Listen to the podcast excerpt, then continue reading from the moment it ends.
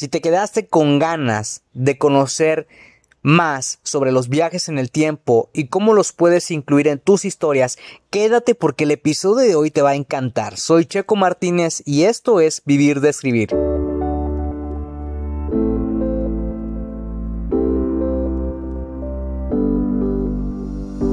Escribí mi primer libro a los 27 años y estaba listo para publicarlo. La pregunta era, ¿cómo lo iba a lograr si no me consideraba un escritor y las editoriales estaban fuera de mi alcance? He creado este podcast para darte las respuestas que necesitas y las estrategias para lograrlo y asimismo compartirte mis fracasos, aprendizajes y éxitos como autor publicado y emprendedor. Si tienes un mensaje que compartir con el mundo y quieres convertir tus conocimientos, ideas e historias en un libro que la gente lea, sígueme mientras construyo una vida de la escritura. Mi nombre es Checo Martínez y bienvenidos a Vivir de Escribir. En el episodio anterior te hablaba acerca de los viajes en el tiempo y porque son uno de los temas que más me apasionan. Y la verdad te, había comentado que me emociono mucho cuando los incluyo en mis historias y, ha, ha, habido varias series de televisión y varios libros que me han inspirado mucho a meterlos dentro de mis libros. Y fíjate, eh, el día de hoy por la mañana me encontraba reescribiendo una de mis historias favoritas del del, Secreto del Pasado, que es el primer libro de la serie del Círculo Protector.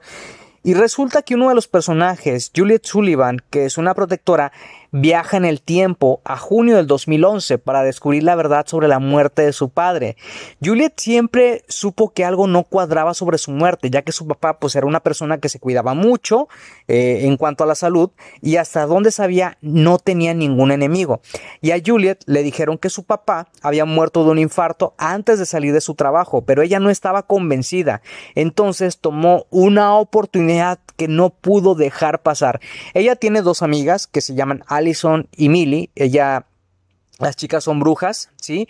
Y estas chicas hicieron un trato con un misterioso personaje llamado el Caballero del Tiempo, quien recurrió a las brujas para pedirles su ayuda para restaurar sus habilidades. El Caballero del Tiempo puede dar saltos en el tiempo, visitar otras épocas y prolongar sus estancias, pero el abuso de su poder y ocultar su identidad provocó una crisis en sus habilidades, de manera que tiene problemas para regresar a su época o simplemente es devuelto sin que él quiera y por eso Allison y Millie aceptaron ayudarlo a cambio de un viaje en el tiempo. Ellas pensaron que lo más viable para Juliet era viajar al pasado para descubrir lo que de verdad sucedió con su papá. Entonces, una vez que hacen el trato y las brujas ayudan al caballero con una poción restauradora, él cumple con su parte para transportar a Juliet al pasado. Fíjate, en mi experiencia, crear este tipo de tramas es algo que me emociona mucho porque el hecho de transportar a un personaje al pasado, aunque sea, por ejemplo, seis meses atrás, resulta bastante interesante porque empiezas a jugar con las líneas del tiempo como escritor. Y fíjate, Juliet puede alterar la línea del tiempo y se siente tentada en salvar a su padre, pero el caballero le hace ver que están ahí solo para observar y descubrir lo que sucedió. Así que cuando Julia descubre la verdad sobre lo que pasó con su papá, la verdad te recomiendo mucho leer el libro, ¿sí? Todo lo que ella sabía cambia por completo y se siente más devastada que nunca, ¿sí? Eh, pero al menos lo que a ella la consuela es haberse despedido de su papá, tener la oportunidad que pues nunca tuvo en la línea de tiempo original. Para mí como escritor, jugar con las líneas del tiempo es bastante interesante porque puedes crear todas las posibilidades que pueden suscitarse si por ejemplo un evento es alterado, si algo que no sucedió antes pasa ahora, ¿sí? Y en el caso de Juliet, ella altera la línea sin querer al despedirse de su papá y entrar a su lugar de trabajo y pues esto eh, digamos eh, recae en consecuencias que pues ella va a vivir después, ¿no? Pero lo, lo interesante de todo esto es jugar con las líneas del tiempo y la verdad a mí como escritor me gusta mucho y para cuidar, digamos, todos los detalles en cuanto a la línea del tiempo, siempre tengo a la mano la estructura del libro, ¿sí? Que, que es la que elaboro al principio del libro y que trabajo un poquito más o le doy forma o le doy una mejor forma ya cuando he terminado de escribir el libro. Así que ¿te fijas lo increíble de esto? Sí, estas escenas son demasiado emocionales porque a mí me tocaron el corazón cuando yo las estaba escribiendo, cuando Juliet se despide del papá, porque prácticamente lo vuelve a ver y comparte unos últimos momentos con él. Eso ha sido una de las tramas que a muchos de mis lectores les ha gustado y que tiene pues obviamente una conexión con otras tramas y con la verdadera razón por la que los hermanos Gott se mudaron a la ciudad de Terransmullen y se convirtieron en los protectores.